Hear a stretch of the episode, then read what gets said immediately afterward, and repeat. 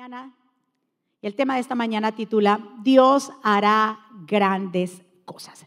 Dios hará grandes cosas y nos vamos a basar en Joel capítulo 2, verso 21 en adelante. Vamos entonces a proceder a leer. Dice la palabra del Señor así.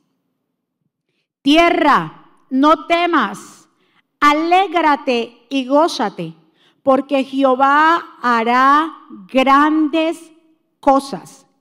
Animales del campo, no temáis, porque los pastos del desierto reverdecerán, porque los árboles llevarán su fruto, la higuera y la vid darán sus frutos. Vosotros también, hijos de Sión, alegraos y gozaos en Jehová vuestro Dios, porque os ha dado la primera lluvia a su tiempo y hará descender sobre vosotros lluvia temprana y tardía como el principio.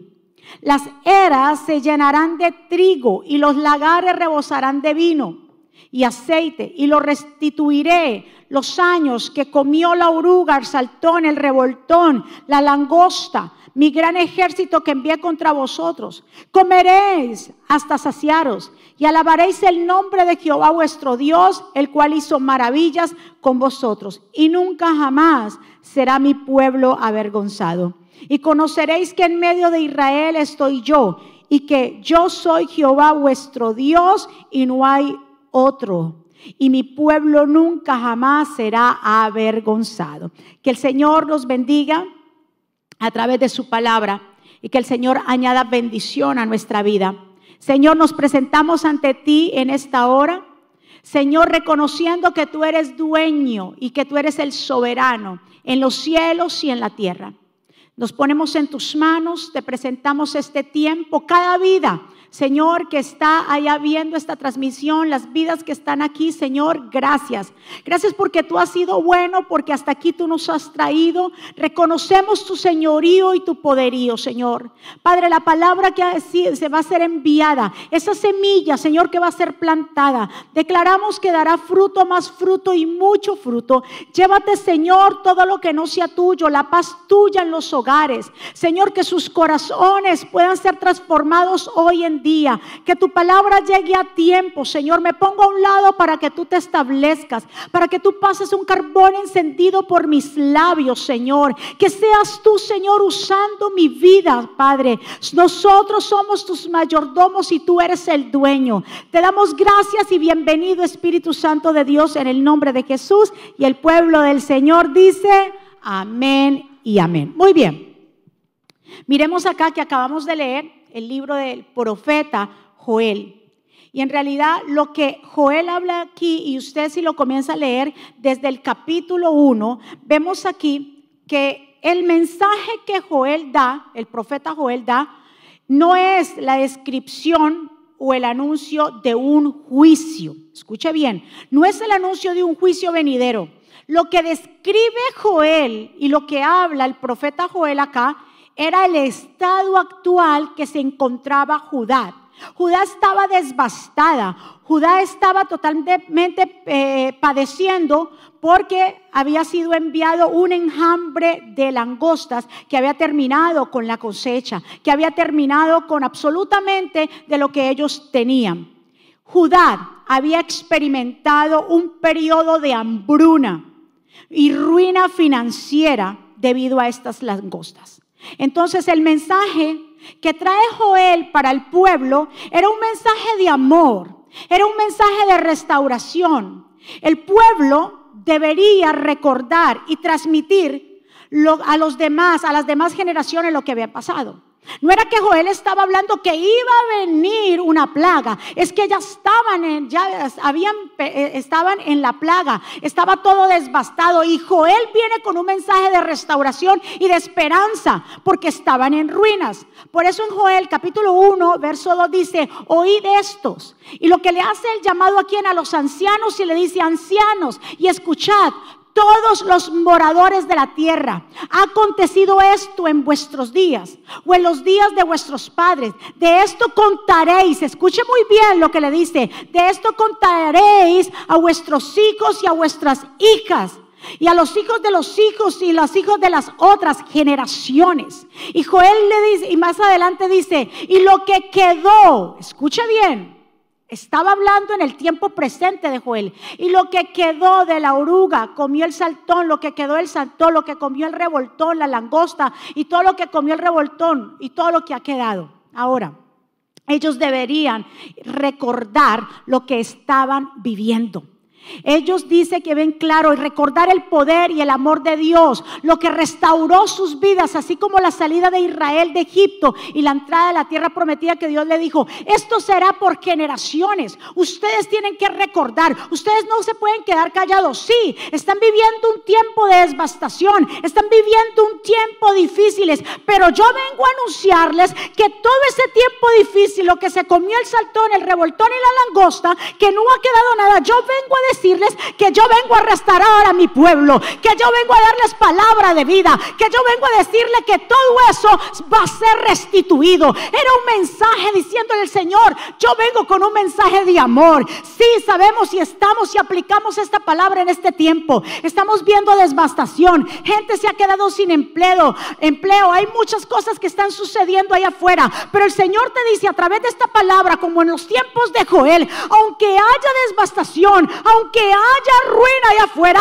Dios te está diciendo que el Señor te va a multiplicar y Dios te dice que grandes cosas Dios hará. ¿Cuántos pueden decir amén? ¿Cuántos pueden decir yo recibo esa palabra? Yo no sé de usted, pero yo la recibo. Así como le habla Joel y le dice, ve y profetiza sobre mi pueblo. Ve y diles que yo tengo unas buenas nuevas de salvación para ellos. ¿Cuántos dicen amén? Mi amado, esta plaga que estaba viviendo Judá no era una plaga común. La plaga que estaban viviendo era la, plaga de langostas. Y había una sequía completamente en todos los sembrados, lo cual afectó a Judá. Y fueron como se describe como si fueran cuatro clases de langostas, pero en realidad eran cuatro etapas, etapas del desarrollo biológico de tales insectos. Lo que el pequeño no se pudo comer, vino el más grandecito y el otro más grandecito hasta que ya se convirtió en adulto de langosta y arrasó absolutamente con todo. Estas cuatro etapas de este mismo insecto significan destrucción total. Había sequía había devastación. Tantos, tanto animales como los seres humanos, como las personas estaban y toda la población se encontraban en oprobio y en ruina completa. Ahora, el Señor lo que está haciendo era un llamado y le dijo, mire, esto ustedes se encuentran en una realidad. Hay ruina, hay devastación. Una plaga hizo todo esto. Pero yo lo que voy a hacer es que yo voy a restaurar y yo voy a restituir. Diga conmigo, Dios va a restaurar y Dios va a restituir. ¿Sabe que Dios va a restaurar y restituir? Todo lo que estaba desbastado, todo lo que tú perdiste, todo lo que no ganaste en este tiempo, si tú te mantienes firme, si tú le crees al Señor, si venimos con corazones arrepentidos, todo eso Dios lo va a restaurar. ¿Cuántos pueden decir amén y cuánto le da un aplauso fuerte al Señor? ¿A quiénes es que el Señor llama? A través de lo que vemos aquí en el profeta Joel. Dice que primero Dios llama a los líderes espirituales a que guíen, escuche muy bien, ¿Cuántos líderes me están viendo y los que están aquí? El Señor primero llama a los líderes espirituales. ¿Cuántos pastores que me están viendo? Nos llama a nosotros primero y nos habla y nos dice que guiemos a la nación, pero que la guiemos, la guiemos a qué? Al arrepentimiento. Que la guiemos, a la, la guiemos al arrepentimiento. Les dice, a los sacerdotes. Si usted lee Joel capítulo al primero y dice viene claro en el 13, ustedes sacerdotes ministros del altar, vístanse de ropas ásperas y lloren de dolor porque en el templo de su Dios no hay cereal, no hay vino para las ofrendas. Convoquen al pueblo, proclamen ayuno ese llamado y dice, júntense en el templo del Señor su Dios, los ancianos y todos los habitantes del país e invoquen al Señor. Nosotros somos completamente llamados, el liderazgo, los guías espirituales, a ser las primeras personas en dar la cara a ser las primeras personas a guiar al pueblo al arrepentimiento, a decirle a un pueblo, miren, hay una devastación, Judá entendió, no había nada, todos estos insectos se comieron todo, no hay ni siquiera cómo llevarle al Señor. Pero en realidad ellos entendieron que la única solución la tenía Dios. Que el único que podía restaurar era Dios. Que el único que podía levantar era Dios. Y hoy por hoy nosotros reconocemos que nosotros dependemos del Dios altísimo. ¿Cuántos dicen amén? Como líderes, dice el Señor, ustedes ancianos y guías espirituales, sacerdotes, levántense, vístanse de silicio. ¿Qué es vestirse de silicio? Vestirse de silicio eh, y ceniza indicaba un profundo arrepentimiento y una voluntad de cambio y de transformación interior a una vida más centrada en Dios y en su voluntad que en las cosas de la tierra de acá abajo, de lo cotidiano, de lo rutinario. Era tiempo de reflexión sobre su propia vida y meditación profunda en Dios. Eso era vestirse de silicio. Y en este tiempo nos hemos vestido de silicio. En este tiempo hemos reconocido que necesitamos a Dios como guías espirituales, como líderes que Dios nos ha llamado, tenemos que dar el primer ejemplo. Tenemos que dar el primer ejemplo de estar en la fila de guerra. Dios nos está llamando a cuentas. Dios nos está diciendo a nosotros en este tiempo, pueblo, levántense. Hay una realidad como en el pueblo de Judá. Todo estaba desbastado. Pero ¿qué pasa con mi templo? ¿Qué pasa con mi casa? ¿Qué pasa con las responsabilidades? Si ustedes que son los líderes, yo los llamo a cuentas para que primero nosotros arrepintamos nuestros corazones para luego poder ministrar a los demás. ¿Cuánto pueden decir un amén? Escucha pueblo, lo que hace el profeta Joel es un llamado a volverse a Dios primero, porque antes de que haya restitución, antes de que el Señor nos devuelva, primero tiene que haber un arrepentimiento de todo nuestro corazón, es volverse completamente a Dios. Dile un aplauso fuerte a papá en esta mañana. En este tiempo de sequía, lo único que podía hacer Judá completamente era clamar a Dios. Ellos sabían que esto estaba solamente en las manos del Señor. El que podía arreglarlo todo era el Señor, el problema de la sequía. Entonces, hace un llamado a qué? A volverse a Dios. En el verso 12 dice, pero ahora lo afirma el Señor, vuélvase a mí, escuchen bien, mira el llamado, vuélvase a mí de todo corazón, ayunen, Primero llama a quién? A los líderes. Ayunen, griten y lloren. Vuélvasen ustedes al Señor su Dios. Desgarren el corazón en vez de desgarrarse la ropa porque el Señor es tierno, compasivo, paciente y todo amor, dispuesto siempre a levantar el castigo. O sea, Él es tardo para la ira y grande en misericordia. ¿Cuántos pueden decir amén? Judá se había apartado completamente, había una apostasía y un alejamiento de Dios, pero Dios dice, aunque haya pasado esta plaga, yo vengo a anunciarles de que si ustedes se vuelven, las familias se vuelven, el corazón, yo volveré otra vez a restituir. Yo no sé si usted está entendiendo esta palabra, yo no sé si usted la está captando, pero ese es el mensaje que está llegando a tu vida hoy. ¿Qué es volverse a Dios? Es retomar el camino de la verdad y la vida es completamente volverse al Señor. Es volver como, como dice la escritura. Si nos volvemos a Dios es porque en realidad estuvimos un tiempo desviados. Pero el Señor nos dice que estamos todavía a tiempo de volvernos a Él. Nos habíamos desviado poniendo por prioridades otras cosas. Dios llama al arrepentimiento de corazón.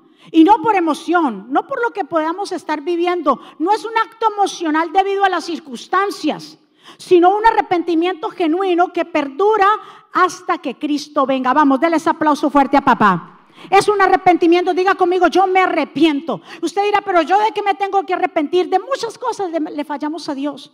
Porque no somos buenos administradores de nuestro tiempo, eso es fallarle a Dios. Cuando le dedicamos más tiempo a otras cosas que las cosas primordiales, que son las cosas espirituales. ¿Sabe qué hizo Dios con todo esto? El Señor mostró su amor por su país y se compadeció del pueblo. Así Dios nos está mostrando el amor que tiene por nosotros.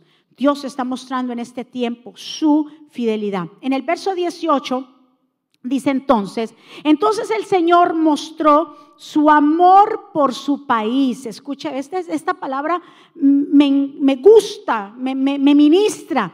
Dice, el Señor mostró amor por su país compadecido de su pueblo, y dijo, hmm, voy a enviarles, acuérdese que estaba en sequía, devastación, pero Dios, ¿a qué fue movido Dios? Fue movido qué? Al amor por su país, por su gente. Y dijo Dios, voy a enviarles trigo, vino y aceite hasta que queden completamente satisfechos. Y no volveré a permitir que los paganos se burlen de ustedes Alejaré de ustedes las langostas que vienen del norte y las echaré al desierto. Ahogaré su vanguardia en el mar muerto y su retaguardia en el Mediterráneo y sus cuerpos se eh, pudrirán y apestarán. Voy a hacer grandes cosas. Escuche bien lo que Dios anuncia.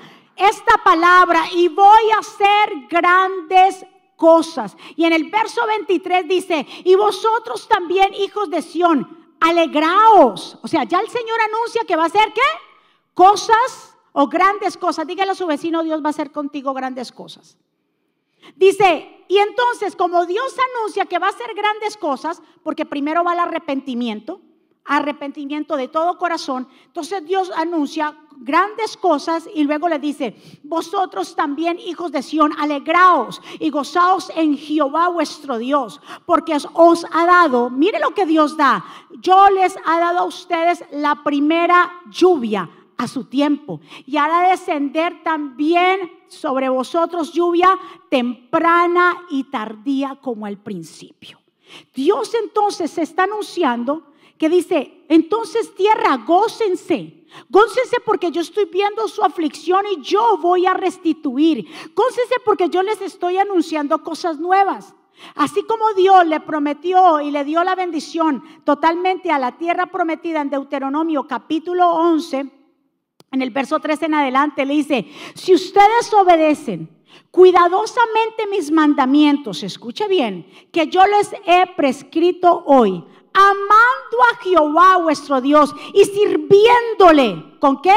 Con todo vuestro corazón y con toda vuestra alma. ¿Qué sucederá? Entonces yo daré. Escuche lo que le dice. Y ya estaban listos para entrar, como quien dice, a la tierra prometida. Pero el Señor les recuerda que se tienen que volver a Dios. Entonces yo les daré la lluvia de vuestra tierra a su tiempo, la temprana, la tardía, y recogerán su granero, tu vino, tu aceite, dará también hierba en tu campo para que tus ganados y, y tú y tú y tus ganados comerán y se saciarán. Guardaos, escuche bien, guardaos pues de vuestro corazón, que vuestro corazón no se infatue, o sea, no se endurezca, no sea necio, y os apartaréis y serviréis a esos dioses ya no más, y ya no te vas a inclinar a ellos. Entonces, Dios para que envíe la lluvia temprana y tardía, Dios dice, acérquese a mí. Acérquese porque yo soy el que voy a enviar esa lluvia. ¿Y sabe qué tipifica la lluvia? La lluvia representa la palabra de Dios.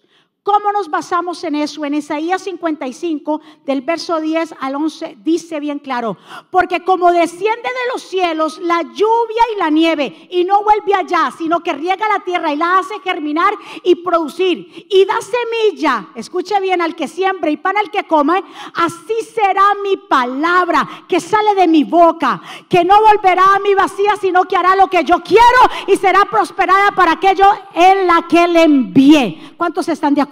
Así como se riega o sale la lluvia o Dios manda la lluvia y rega la tierra, la hace germinar y producir. Así será mi palabra que sale de mi boca. Entonces, ¿qué Dios va a hacer? Dios va a traer la palabra a su tiempo, la lluvia temprana, la lluvia tardía, esa lluvia de su palabra que siempre nos va a refrescar, esa lluvia de su palabra que siempre va a traer sanidad, que nos va a levantar a traer restauración, porque en los tiempos y los agricultores en ese tiempo entendían que había dos clases de lluvia. Y que esas dos clases de lluvia, que era la temprana y la tardía, era necesario y ellos sabían que el único que podía dar esa lluvia era Dios. Era como un acto milagroso. Ellos hablaban de la lluvia, por eso el Señor habla tanto de la lluvia temprana y tardía, porque la lluvia temprana que venía fuera de la época, como en su propio nombre lo indica, caía antes de la temporada lluviosa y habitual. Esta lluvia servía completamente para qué? Para regar, para eh, eh, el terreno totalmente prepararlo. Esa lluvia caía y servía para que el terreno que ya estaba preparado para la siembra quedara completamente blando y húmedo, muy apropiado para comenzar a manipular la tierra. Entonces esa lluvia, ellos esperaban esa lluvia temprana. ¿Para qué? Para que cuando ellos sembraran esa, esa tierra estuviera completamente blandita. Ahora, ¿para qué servía la lluvia tardía? Ellos esperaban esa lluvia tardía para qué? Como también su nombre lo indica, descendía después de la estación lluviosa habitual, de manera que más suave, pero más abundante. Era la lluvia, escuche bien, que permitía completamente que las flores salieran, el crecimiento final del fruto, la maduración del fruto, es decir, era la lluvia que preparaba el fruto para la cosecha. Así Dios también dice, entonces, prepárense, alégrense pueblo, porque yo voy a traer restauración, voy a hacer grandes cosas y les voy a dar y a enviar la lluvia.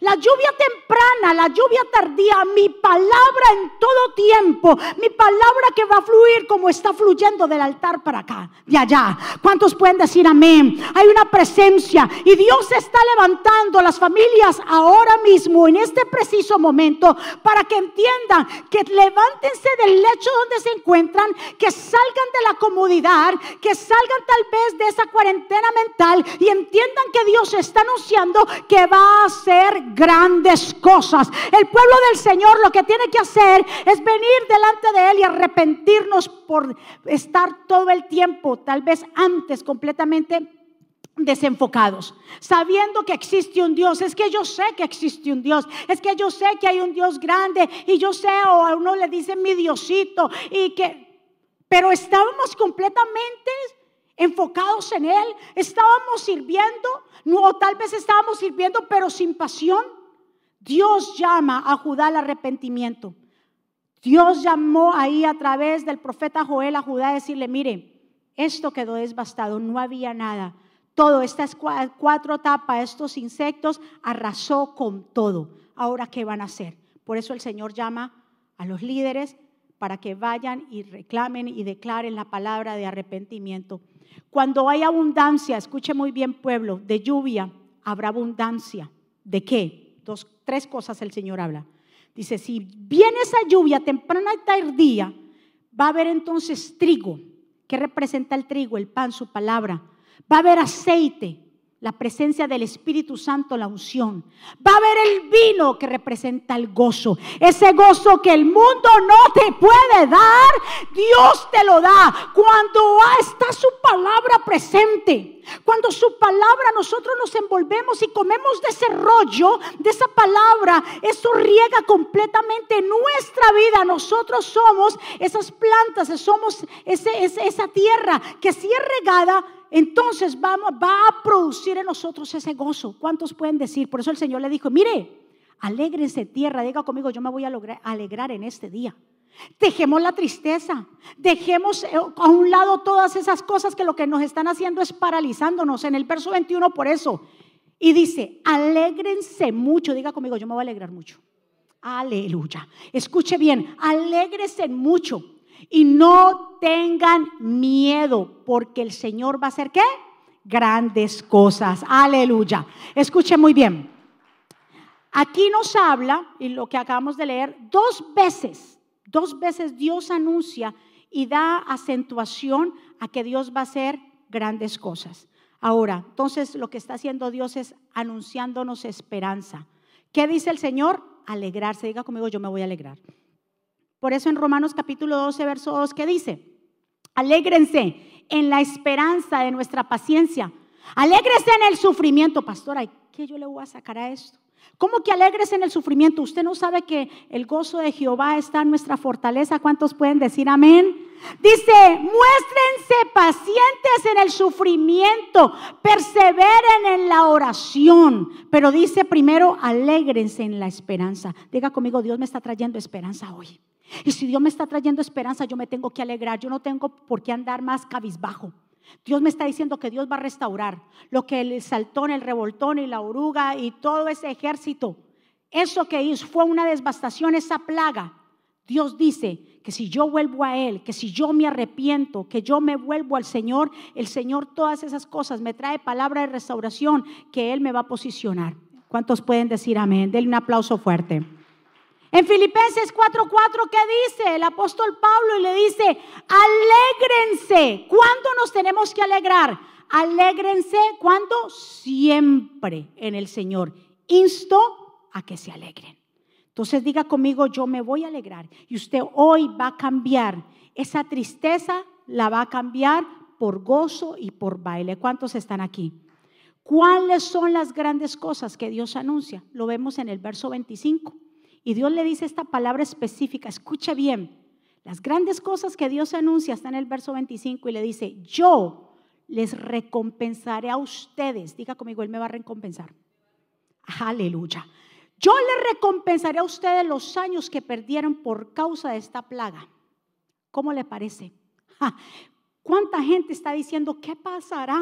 Perdí mi empleo, ¿qué pasará? No me han pagado, ¿qué pasará? Tranquilo, ¿Sabe qué va a hacer el Señor cuando vea que nuestros corazones están apegados a Él? Que le servimos de todo corazón. El tiempo que supuestamente no nos pagaron y que no hubo, el Señor como le anuncia al pueblo y le dice bien claro. Yo lo recompensaré a ustedes los años que perdieron a causa de la plaga de langostas, de este ejército destructor. Yo restituiré los años que comió la oruga, que comió el saltón, el revoltón, la lagosta, mi gran ejército en que envié contra vosotros. Comeréis, escuche bien, esto no para ahí. Esto es lo que dice, yo anuncio cosas grandes, pero esto es lo que Dios anuncia. Comeréis hasta saciaros. Alabaréis el nombre de Jehová vuestro Dios, el cual hizo maravillas con vosotros y nunca jamás será mi pueblo avergonzado. Y conoceréis que en medio de Israel estoy yo y que yo soy Jehová vuestro Dios y no hay otro como mi pueblo que nunca jamás será avergonzado. Pueblo, tú no serás avergonzado. Pueblo de Dios, levántate hoy en día. Comienza a creerle que Dios hará grandes cosas, que Dios va completamente a restituir. Pueblo, entiende esta palabra que Dios está trayendo sobre tu vida. Esa lluvia, porque Dios lo que está haciendo a través de su palabra es la lluvia. Esa lluvia temprana y tardía. Esa lluvia que tú estás esperando, Dios la va a traer. ¿Cuántos dicen amén? Es tiempo de restitución. ¿Y sabe qué significa restitución? Volver a algo, a alguien que antes tenía. Lo que tú tenías, lo que de pronto pensabas que se había terminado y habías perdido, el Señor te lo restituye. El Señor te lo devuelve. Escucha pueblo, para que haya una restitución debe ir primero un arrepentimiento. Yo no sé si usted está entendiendo. ¿Cuántos dicen, yo quiero que Dios me restituya este tiempo? El Señor te dice, tiene que haber un arrepentimiento de corazón. Y cuando yo sé que hay un arrepentimiento de corazón, ¿sabe cuándo qué? Cuando comienzo a dar fruto, cuando comienzo a dar fruto de arrepentimiento. Por eso en Deuteronomio 30, del 1 al 5, el Señor le dice, y sucederá que cuando hubiera venido sobre ti todas estas cosas, la bendición y la maldición que he puesto delante de ti, y te arrepintieres de en medio de todas estas naciones a donde te hubiera arrojado eh, Jehová tu Dios, ¿sabe qué Dios haría hacer? Y te convertirás a Dios y obedecerás a, mi voz conforme a todo lo que yo te mando hoy, tú y tus hijos, diga yo y mis hijos. Escucha bien, tú y tus hijos con todo su corazón y con toda su alma, entonces Jehová, ¿qué hace? Que hará volver a los cautivos y tendrá misericordia de ti y volverá a recogerte de todos esos pueblos que habían adorado, ahora el Señor vuelve y te trae. Entonces eso significa qué? Restitución. Mueva a su vecino y dígale restitución. Ah, dice más adelante, y aun cuando los hubieran a ustedes desterrado, y ustedes estuvieran por todos los lados y por todas las partes lejanas, debajo del cielo, allí el Señor los va a recoger. Jehová tu Dios. Yo no sé si usted está entendiendo. Mire lo que le dice el Señor al pueblo de Israel. No importa donde ustedes hayan sido esparcidos, lo que le hayan quitado. Si ustedes se vuelven a mí, yo volveré y los traeré de nuevo. Y lo que heredaron sus padres será de ustedes y yo les haré bien. Y aún el Señor les dice, y aún multiplicaré más que a sus padres. Eso se llama qué? Restitución. Denle un aplauso fuerte al Señor por eso. ¿Cuántos dicen Dios va a hacer grandes cosas? ¿Qué nos tenemos que hacer? Arrepentirnos primeramente, hacer una mirada introspectiva hacia nosotros. Eso es, mire, bien claro lo dice aquí, eh, lo que acabamos de leer en Deuteronomio restitución. Y eso es lo que Dios va a hacer con aquellos que le creen. Jesús se tuvo que enfrentar con el desastre de los 18 hombres que murieron en Siloé. Y eso está en Lucas capítulo 13, verso 1 al 5. Dice, por aquel mismo tiempo fueron unos a ver, y escuche bien este, este, este, esta historia que el Señor habla. Dice, por aquel, aquel mismo tiempo fueron unos a ver a Jesús y le contaron que Pilato había mezclado la sangre de unos hombres de Galilea con la sangre de los animales que ellos habían ofrecido en sacrificio. Jesús le dijo, ¿piensan ustedes que esto les pasó a estos hombres de Galilea por ser ellos más pecadores que los de su otro país? Les digo que no. Y si ustedes mismos no se vuelven a Dios, también morirán. ¿O creen que aquellos 18 que murieron cuando la torre de Siloé les cayó encima eran más culpables que los que estaban viviendo en Jerusalén? Les digo que no. Si ustedes mismos no se vuelven a Dios, también morirán. El Señor tuvo eh, esta historia, presenciarla, escuchó el Señor aquellos 18 hombres que se les vino una torre encima. Entonces Jesús fue confrontado a, través de estas personas y le cuentan lo que había hecho de pronto eh, eh, Pilato con, los otros que también habían sacrificado. Y le dice bien claro, el Señor le dice, ustedes me vienen a contar ese incidente y ustedes lo que quieren es tratar de decir, ¿por qué le pasó a esta gente eso? ¿Por qué le hicieron eso? Es que el preguntar el por qué o de pronto decir a estos que se les cayó esa torre en Siloé, ay, ¿por qué les habrá pasado eso? Tal vez eran pecadores. Tal vez le pasó eso porque tal vez no estaban bien. Tal vez les pasó esto y a veces cuando hacemos esas comparaciones de por qué al otro le pasa el mal y a mí no me pasa el bien es porque tal vez yo estoy bien, yo estoy santo o me creo más santo que el otro. Jesús le dijo, no, ustedes ni se crean que son más santos que nadie. Si ustedes no se arrepienten de corazón, también ustedes van a morir. Entonces no es cuestionar, y aquí bien claro, en realidad no es cuestionar por qué está sucediendo esta plaga.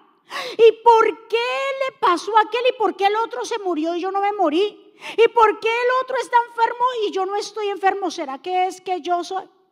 Todo lo que Dios hace es por su misericordia. Y el Señor dice, no pregunten más porque el preguntar esta clase de cosas de por qué no ha, ha pasado esto es una pregunta equivocada. La respuesta correcta es, ¿será que estoy preparado para enfrentar un desastre como este en este mundo caído? Eso es. Esa es, mejor dicho, la pregunta que nos tenemos que hacer. En vez de preguntarnos por qué sucede esto, ¿será que yo estoy preparado? ¿Será que yo me he venido preparando para cuando sucedan esta clase de cosas? ¿Será que de verdad mi corazón está pegado completamente al Señor? ¿Será de verdad que yo le estaba sirviendo al Señor? Antes de preguntar por qué pasa esto, por qué le pasó esto o aquello, por qué el otro se murió y por qué al otro le tocó y a mí no. Antes uno se pregunta, si no nos ha pasado nada es por su misericordia y hay que orar por aquellos que están enfermos y no quiere decir que uno sea más santos que los otros, es que Dios se glorifica y hace como Él quiera para que su nombre sea exaltado. ¿Cuántos pueden decir, hermano, y cuánto le dan un aplauso fuerte al Señor? Dios va a restituir en este tiempo, porque Dios anuncia grandes cosas. Recuérdese que el tiempo en que Joel estaba viviendo, en ese tiempo él profetiza y habla, y no era que él estaba hablando del futuro de las langostas, es que ya estaban padeciendo la dificultad y la sequía por causa de esta plaga. Acuérdese muy bien claro, David en un momento dado, el rey David, tuvo y derrotó a los amalecitas en 1 Samuel capítulo 30 del verso 1 al 6 en adelante. Dice que cuando David y sus hombres regresaron a Ciclac, vinieron y regresaron y cuando regresaron a Ciclac no encontraron a sus mujeres, no encontraron a sus hijos y aparte que no encontraron ni a sus mujeres ni a sus hijos porque se los habían llevado las, los amalecitas, encontraron que todo estaba con fuego, habían quemado la ciudad completa. Y dice bien claro que David en un momento dado miró todos los que estaban a su alrededor, todos estaban angustiados de corazón y dijeron, quisieron apedrear a David. Pero dice bien claro, y me gusta la parte final cuando dice, y David se fortaleció en el Señor. ¿Cuántos se están fortaleciendo en el Señor? Dice que David se fortaleció en el Señor. Mientras tanto los otros estaban en lloro. Mientras tanto los otros estaban preocupados. Mientras tanto los otros querían apedrear al líder. ¿Qué estaba haciendo el líder? Consultando a Dios.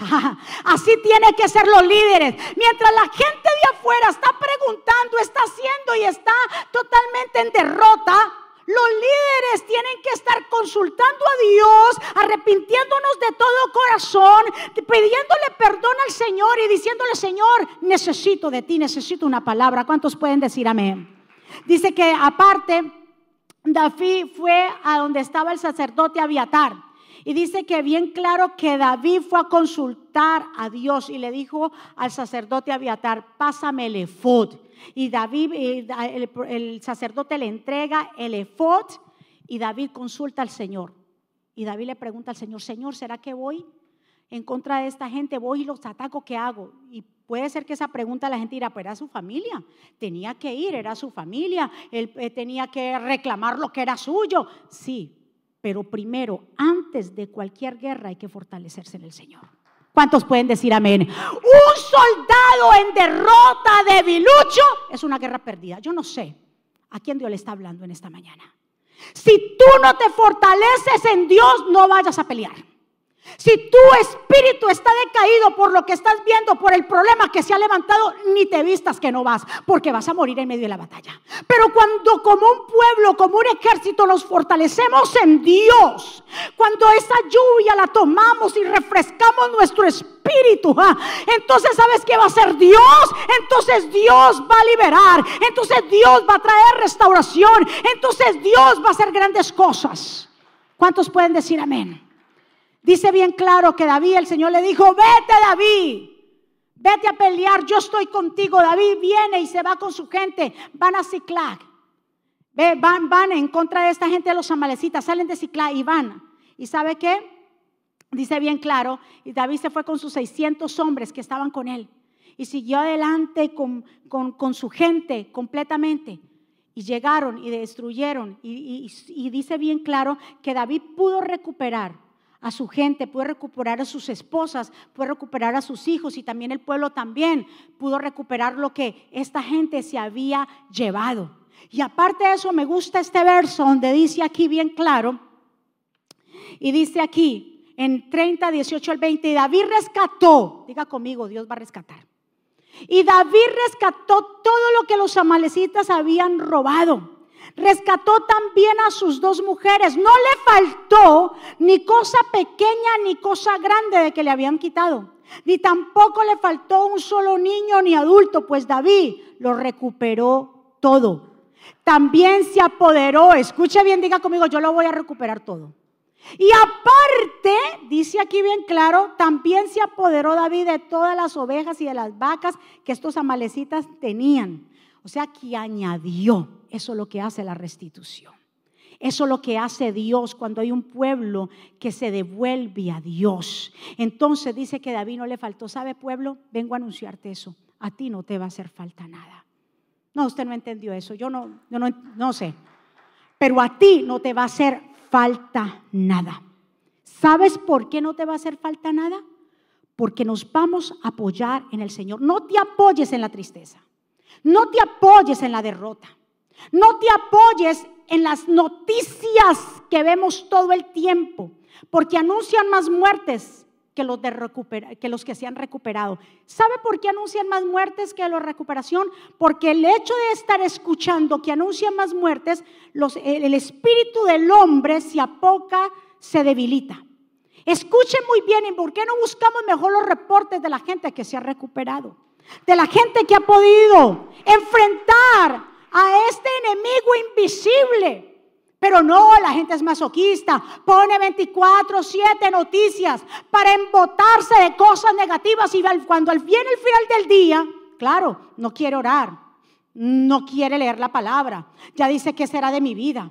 Hermano mío, así como el Señor le dijo, ustedes están pregando con una plaga que dañó todo el pueblo de Judá pero yo les estoy diciendo que se alegren.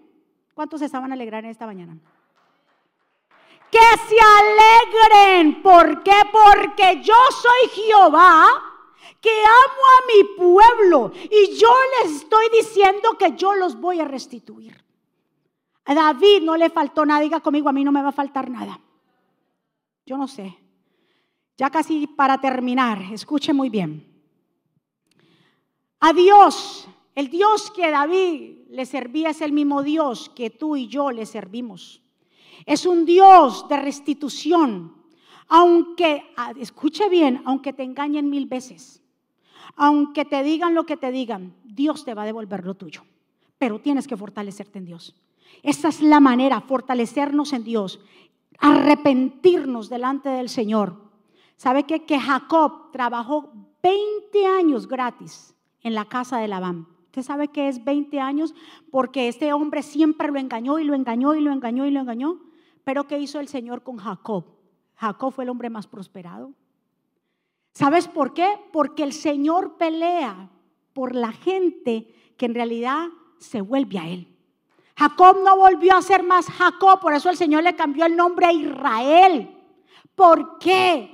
Y el Señor le devolvió porque vio en Jacob que hizo un voto cuando no tenía nada, le dijo, Señor, si me dieras pan para comer, vestido para vestir, y si me devolvieras de nuevo a mi tierra, a mi casa y a mi parentela, todo lo que yo tengo del diezmo apartaré para ti. Fue un hombre fiel, un hombre temeroso de parte del Señor, por eso Dios lo bendijo con las doce tribus de Judá, que fueron las que entraron a Egipto, pueblo si alguien te ha engañado, si alguien te ha injuriado, si alguien te ha robado, si en este tiempo no te han querido pagar, el Señor te dice, alégrense porque yo soy fiel y les devolveré de nuevo. Si alguien ha hecho mentiras, si ha querido dañar tu testimonio, alégrate, porque el Señor limpiará tu testimonio. ¿Cuántos pueden decir amén? Pero tienes que levantarte, pero tienes que regresar de nuevo a Dios, como en los tiempos que lo buscabas, que te arrodillabas,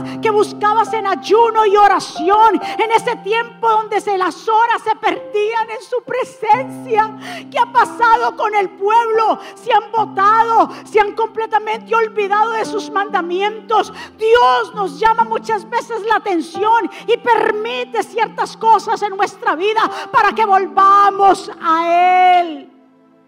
Porque a veces estamos muy cómodos. Porque a veces los días pasan y ni siquiera nos damos cuenta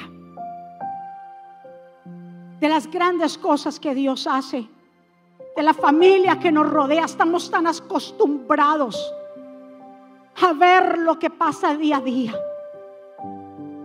Por eso el Señor le hace el llamado primeramente a los líderes espirituales. ¿Usted está siendo verdaderamente un líder en su casa?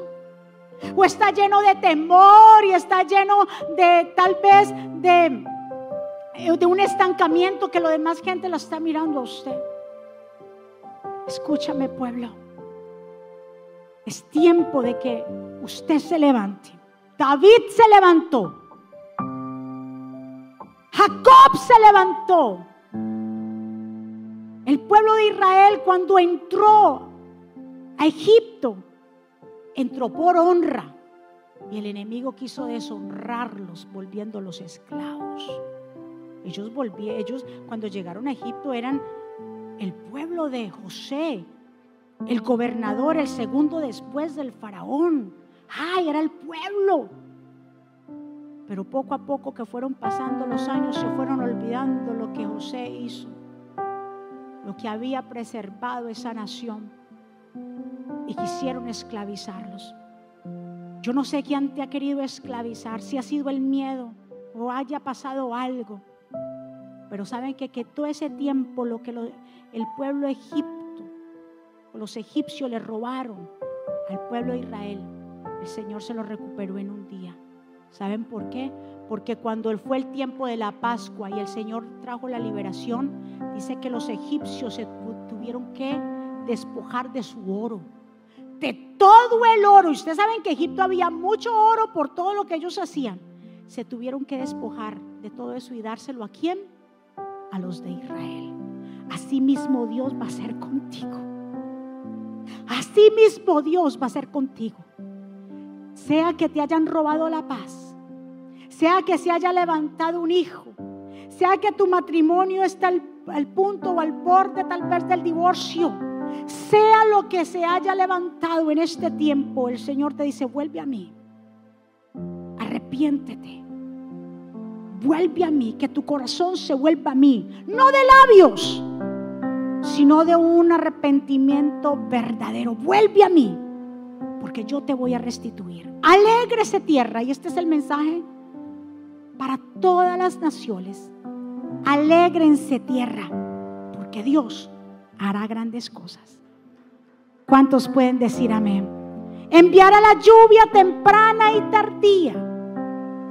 El Señor anuncia y dice, todo lo que eso, esa plaga devastó, todo lo que ustedes perdieron, yo se los voy a restituir. Pero necesito ver que sus corazones vengan al arrepentimiento. No podemos jugar con el Señor, decir, Señor, me arrepiento hoy, sí, Señor, y, te prometo. El Señor sabe si es que más adelante, si lo hemos dicho por emoción y sabe si es más adelante, otra vez volvemos al afán. En este tiempo en el que hemos estado viendo, que nuestros corazones se vuelvan completamente al Señor. El Señor nos anuncia, así como le anunció a Judá, pero debe haber un cambio de mente y de corazón debe haber un cambio en nuestra actitud. Vamos juntos a adorar al Señor. Le invito a que usted se ponga de pie y que juntos adoremos y declaremos en esta mañana que Dios hará grandes cosas en el nombre de Jesús. Levante sus manos ahí donde usted está. Tú eres el rey de este pueblo Eres Dios en esta ciudad. Sí, Señor. El Señor de esta nación. Eres Dios. Eres nuestra esperanza. Eres luz en la oscuridad. Eres paz alcanzado. Eres Dios. No hay otro como tú. Y no hay otro como tú.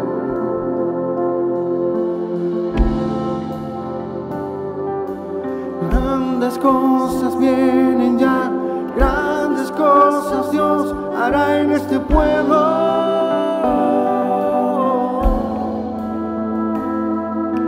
Grandes cosas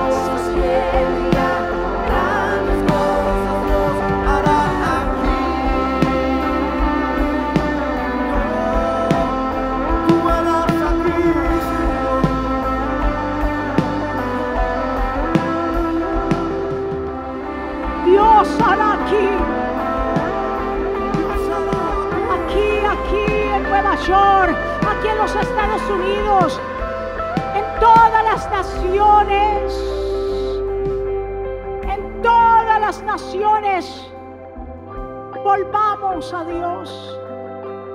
Líder que me escuchas, que estás ahí, levántate, levántate porque Dios te ha hecho cabeza y no cola. Para eso Dios te puso para este tiempo. Para eso Dios te puso. Ya salgas de esa mentalidad. Y que hoy podamos reconocer que el único que puede ayudarnos es Jehová. Padre, gracias Visita los hogares. Derrama de tu bendición. Sellamos esta palabra en cada vida y en cada corazón. Declaramos que dará mucho fruto, Señor. Que será una semana bendecida y prosperada. Que será una semana donde veremos tus misericordias. Si hay alguien ahí que me está viendo y quiere, a través de este mensaje, entregarle el corazón a Jesús. Que a través de este mensaje quiere decir, ¿sabes qué? Yo me arrepiento de todo mi corazón. Yo quiero volverme a Dios. ¿Cómo lo hago, pastora? Sencillo. No hay tanta traba, no hay cosa difícil. Lo único que Dios quiere, que le entreguemos el corazón, que nos arrepintamos y que vengamos con frutos de arrepentimiento. Si alguien ahí que me está viendo y quiere hacer esta oración, juntos la podemos hacer. Y no es cambiar de religión, sino cambiar de relación. Podemos juntos hacer esta oración. Repita conmigo, Señor Jesús, yo te doy gracias por mi vida. Te pido perdón por mis pecados. Yo te recibo como mi Señor y suficiente Salvador. Perdóname, enséñame, ayúdame, dirígeme, Señor, enséñame tu palabra. Dile Espíritu Santo, bienvenido a mi vida. Reconozco que tú eres el Hijo de Dios que viniste a morir en la cruz, pero al tercer día resucitaste y hoy estás sentado a la diestra de Dios Padre.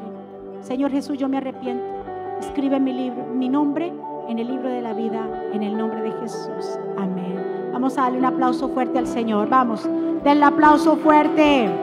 Vamos, ¿quién vive? Y a su nombre. ¿Cómo está el pueblo de Dios?